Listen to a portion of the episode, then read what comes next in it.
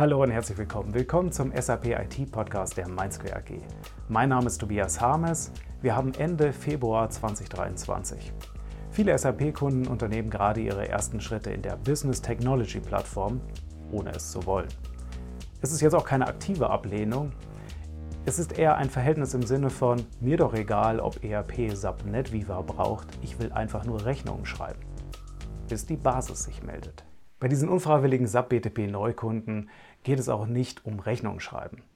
Vielmehr geht es um die Services der Integration Suite, dem Cloud-Nachfolger von Business Connector, XE, PI, PO und Cloud Platform Integration. Ein typischer konkreter Anwendungsfall, bei dem SAP-Kunden relativ leicht den notwendigen Invest dem Nutzen gegenüberstellen können. Tenor, das Ding taugt etwas und deshalb lohnt es sich auch. Während dann die ersten Integrationsszenarien in Betrieb genommen werden, beginnt der Betriebsaufwand relativ unauffällig auf der Ebene darunter zu nerven. Denn das Fundament, sprich die Basis für die Integration Suite, ist die Business Technology Plattform. Und die BTP braucht, wie jeder andere IT-Service auch, ein Benutzer- und Berechtigungsmanagement. Und herzlichen Glückwunsch, hier ist das Ding, was ihr vielleicht schon gebucht habt, ohne es zu wollen. Administrationsaufwand für eine neue Plattform, die aus Gründen der Skalierbarkeit natürlich auch anders funktioniert als die gewohnte Benutzerverwaltung SO01 im SAP. Während die Integration Suite bei vielen schon rund läuft, ist das dafür immer notwendige Plattformmanagement passend zum Motto der diesjährigen DSRG Technologietage bestenfalls Work in Progress. So hatten wir dann auch im Januar zu unserem Webinar Identity und Access Management in der SAP BTP dreistellige Anmeldezahlen. Viele in Eigenregie geführte Integrationsprojekte beginnen das Thema Benutzer- und Berechtigungsmanagement erst einmal schlank, ein Euphemismus für manuell.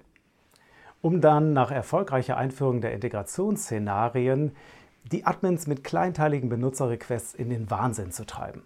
Denn eines möchte natürlich auch niemand, offenen Zugang zu internen Systemen. Zum Schwerpunkt der Integration lässt auch die SAP sich wieder auf den Technologietagen blicken. Schon in Leipzig 2022 waren die Sessions dazu rappelvoll. Es würde mich nicht wundern, wenn auch dieses Jahr es wieder reges Interesse dazu gibt. Da frage ich mich, ob auch die Betriebsintegration der für die Integration Suite notwendigen Business Technology Plattform hier Gegenstand der Neuerung sein wird. Integration bedeutet für mich, dass man sich an die Bedürfnisse des anderen anpasst. Und das benötigt Kreativität, denn ansonsten wird sich ein nahtloses Zusammenspiel nicht einstellen. Frei nach dem Motto, wenn der Prophet nicht zum Berg kommt, kommt mir da ein Kochbuch mit dem Titel Gamers Kitchen in den Sinn. Das vorrangig Rezepte enthält, die einhändig verspeist werden können, damit man den Controller nicht so lange aus der Hand legen muss und trotzdem alle notwendigen Nährstoffe bekommt, die ein E-Sportler so braucht. Nahtlose Integration passiert auch, wenn ich das Cybersicherheitstraining dort absolviere, wo der User sich gerade befindet. Zum Beispiel in Minecraft, dem meistverkauften Computerspiel der Welt.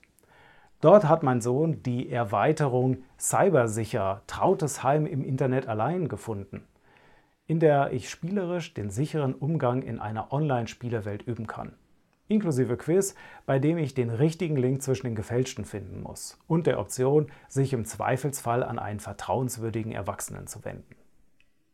Welche Beispiele für kreative Integration fallen euch noch ein?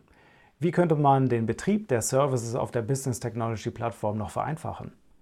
Darüber würde ich gerne auch mit euch persönlich diskutieren. Wir veranstalten im Rahmen der DSAG Technologietage wieder unsere kleine Day One After Party in der Nähe des Messegeländes.